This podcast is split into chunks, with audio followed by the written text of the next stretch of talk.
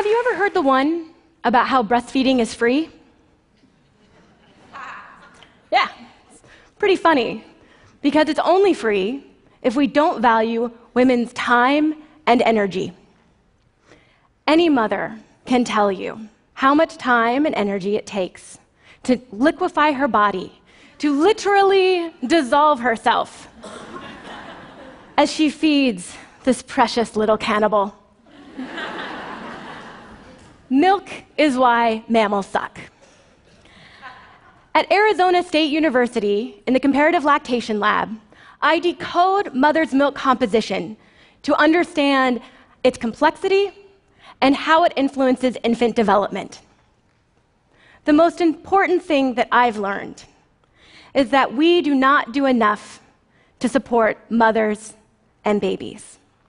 And when we fail mothers and babies, we fail everyone who loves mothers and babies the fathers, the partners, the grandparents, the aunties, the friends and kin that make our human social networks. It's time that we abandon simple solutions and simple slogans and grapple with the nuance. I was very fortunate to run smack dab into that nuance very early during my first interview with a journalist. When she asked me, How long should a mother breastfeed her baby? And it was that word should that brought me up short. Because I will never tell a woman what she should do with her body. Babies survive and thrive because their mother's milk is food, medicine, and signal. For young infants, mother's milk is a complete diet that provides all the building blocks for their bodies, that shapes their brain, and fuels all of their activity. Mother's milk also feeds the microbes that are colonizing the infant's intestinal tract. Mothers aren't just eating for two, they're eating for two to the trillions. Milk provides immunofactors that help fight pathogens, and mother's milk provides hormones that signal to the infant's body. But in recent decades, we have come to take milk for granted. We stopped seeing something in plain sight. We began to think of milk as standardized, homogenized, pasteurized, packaged, powdered, flavored, and formulated. We abandoned the milk of human kindness and turned our priorities elsewhere. At the National Institutes of Health in Washington, D.C., is the National Library of Medicine, which contains 25 million articles, the brain trust of life science and biomedical research. And we can use keywords to search that database. And when we do that, we discover nearly a million articles about pregnancy, but far fewer about breast milk and lactation. When we zoom in on the number of articles just investigating breast milk, we see that we know much more about coffee, wine, and tomatoes. we know over twice as much about erectile dysfunction. And I'm not saying we shouldn't know about those things. I'm a scientist. I think we should know about everything. Okay? But that we know so much less about breast milk, the first fluid a young mammal is adapted to consume, should make us angry. Globally, 9 out of 10 women will have at least one child in her lifetime. That means that nearly 130 million babies are born each year. These mothers and babies deserve our best science. Recent research has shown that milk doesn't just grow the body, it fuels behavior and shapes neurodevelopment. In 2015, researchers discovered that the mixture of breast milk and baby saliva, specifically baby saliva, causes a chemical reaction that produces hydrogen peroxide that can kill staph and salmonella. And from humans and other mammal species, we're starting to understand that the biological recipe of milk can be different when produced for sons or daughters.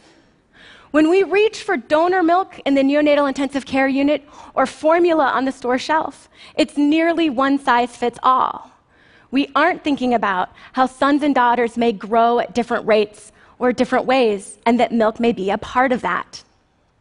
Mothers have gotten the message and the vast majority of mothers intend to breastfeed, but many do not reach their breastfeeding goals. That is not their failure, it's ours. Increasingly common medical conditions like obesity, endocrine disorders, C section, and preterm births all can disrupt the underlying biology of lactation. And many women do not have knowledgeable clinical support. 25 years ago, the World Health Organization and UNICEF established criteria for hospitals to be considered baby friendly that provide the optimal level of support for mother infant bonding and, and infant feeding. Today, only one in five babies in the United States is born in a baby friendly hospital. This is a problem because mothers can grapple with many problems in the minutes, hours, days, and weeks of lactation. They can have struggles with establishing latch, with pain, with milk letdown, and perceptions of milk supply. These mothers deserve knowledgeable clinical staff that understand these processes. Mothers will call me as they're grappling with these struggles, crying with wobbly voices. It's not working. This is what I'm supposed to naturally be able to do. Why is it not working? And just because something is evolutionarily ancient doesn't mean that it's easy or that we're instantly good at it. You know what else is evolutionarily ancient? Sex. And nobody expects us to start out being good at it. Clinicians best deliver quality, equitable care when they have continuing education about how to best support lactation and breastfeeding. And in order to have that continuing education, we need to anchor it to cutting edge research in both the life sciences and the social sciences. Because we need to recognize that too often, historical traumas and implicit biases sit in the space between a new mother and her clinician. The body is political. If our breastfeeding support is not intersectional, it's not good enough. And for moms who have to return to work because countries like the United States do not provide paid parental leave, they can have to go back in as short as just a few days after giving birth. How do we optimize mother and infant health just by messaging about breast milk to moms without providing the institutional support that facilitates that mother infant bonding to support breastfeeding? The answer is we can't. I'm talking to you, legislators, and the voters who elect them. I'm talking to you, job creators and collective bargaining units, and workers and shareholders. We all have a stake in the public health of our community, and we all have a role to play in achieving it. Breast milk is a part of improving human health. In the NICU, when infants are born early or sick or injured, milk or bioactive constituents in milk can be critically important. Environments or ecologies or communities where there's high risk of infectious disease, breast milk can be incredibly protective.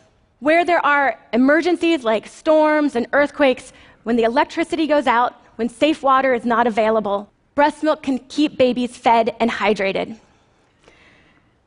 And in the context of humanitarian crises, like Syrian mothers fleeing war zones, the smallest drops can buffer babies from the biggest global challenges. But understanding breast milk is not just about messaging to mothers and policymakers. It's also about understanding what is important in breast milk so that we can deliver better formulas to moms who cannot or do not breastfeed for whatever reason.